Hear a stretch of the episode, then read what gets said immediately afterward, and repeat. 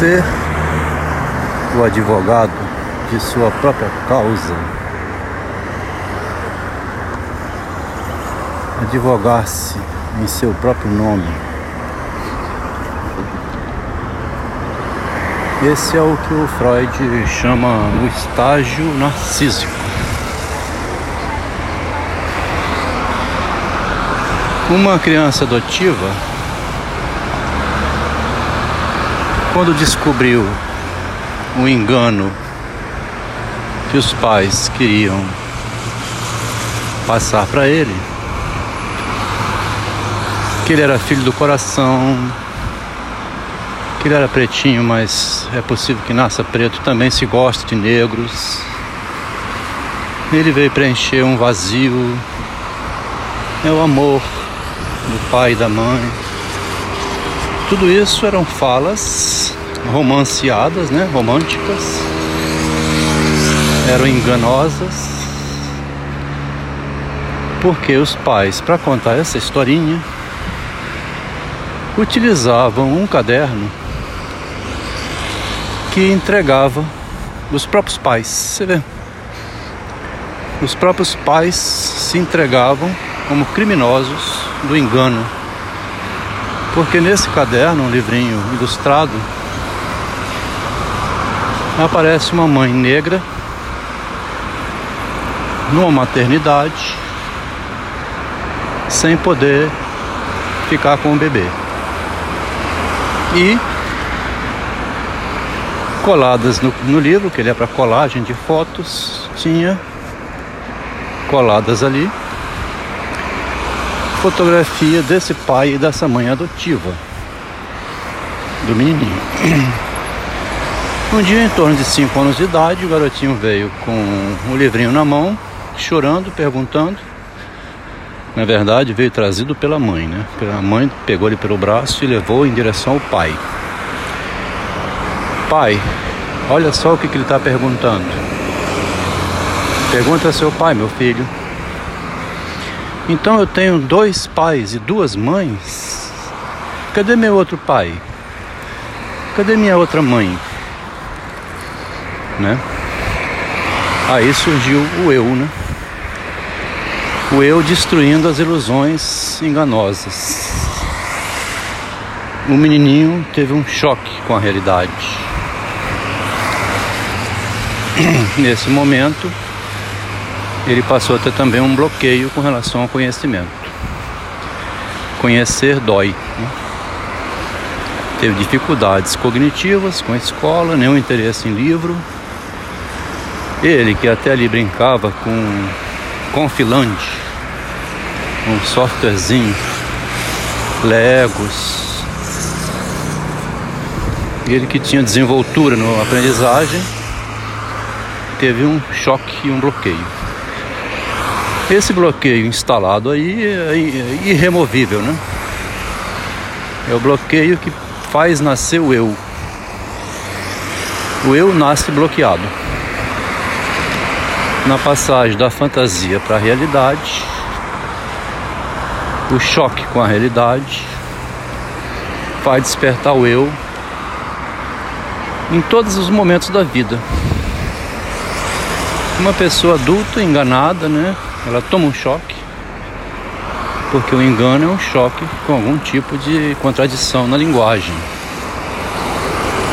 O engano é um paradoxo da linguagem, é uma loucura, né? A mentira é a psicose humana. A criança nasce ali no momento de psicose, então, porque desvendando uma mentira dos pais, né? Um menininho de 5 anos, hein? Contra pais engenheiros, médicos, psicólogos, psicanalistas. Esse caso do menino adotivo é um experimento empírico, né? uma, uma experiência evidenciando, né? mas nos casos em que a criança não tem dois pais, né? ela tem esse mesmo choque quando ela vê que pegar o pudim tem que ser roubado, né? Quando ela percebe que a linguagem é um engano. Aí ela começa a se proteger Nasce Narciso ali, porque ela sabe que o mundo é enganoso, é golpe. A realidade procura enganar por meio das pessoas.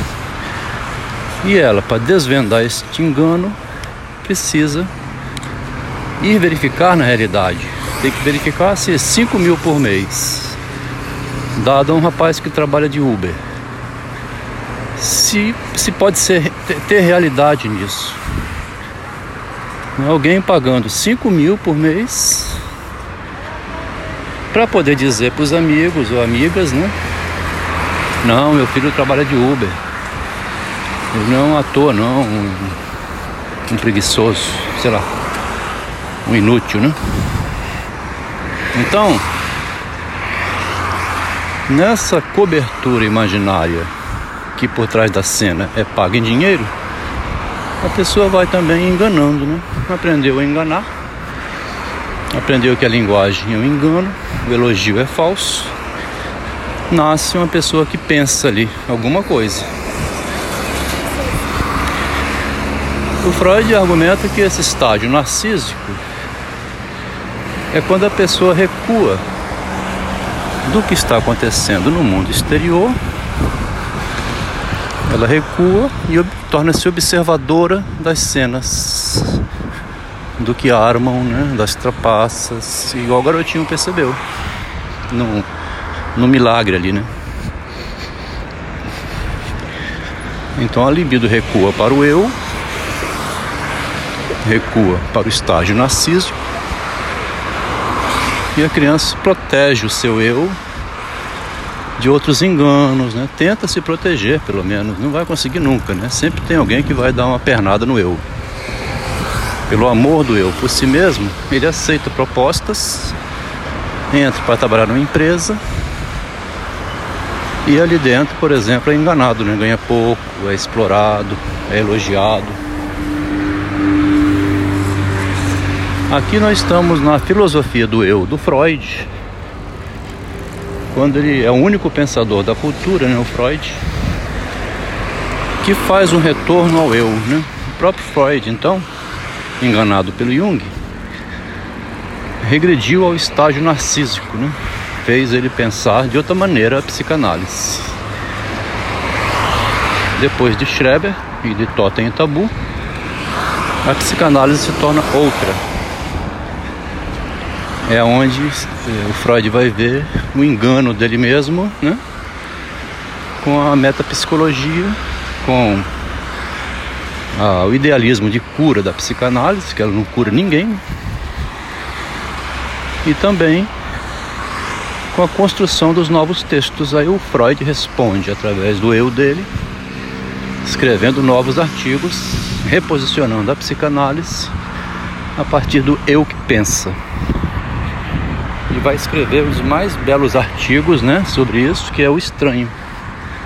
Um estranho pensa em mim. Tem um estranho em mim. Penso coisas estranhas. Estranho os meus pensamentos. Me vejo no espelho, vejo um estranho. O grande amor da minha vida, de repente percebo, é uma pessoa estranha que está tirando vantagem de mim. Aí eu faço o jogo inverso, né? Igual fez o garotinho de 5 anos. Ou igual fez Machado de Assis e outros que percebem aquilo que foi passado pelo verso dele, recupera sua posição e passa pelo verso de quem passou pelo verso dele. Revida, né? Vai em frente, não fica ali esmurrando, não vai aprender esse jogo. O grande jogo de palavras que é o animal falante.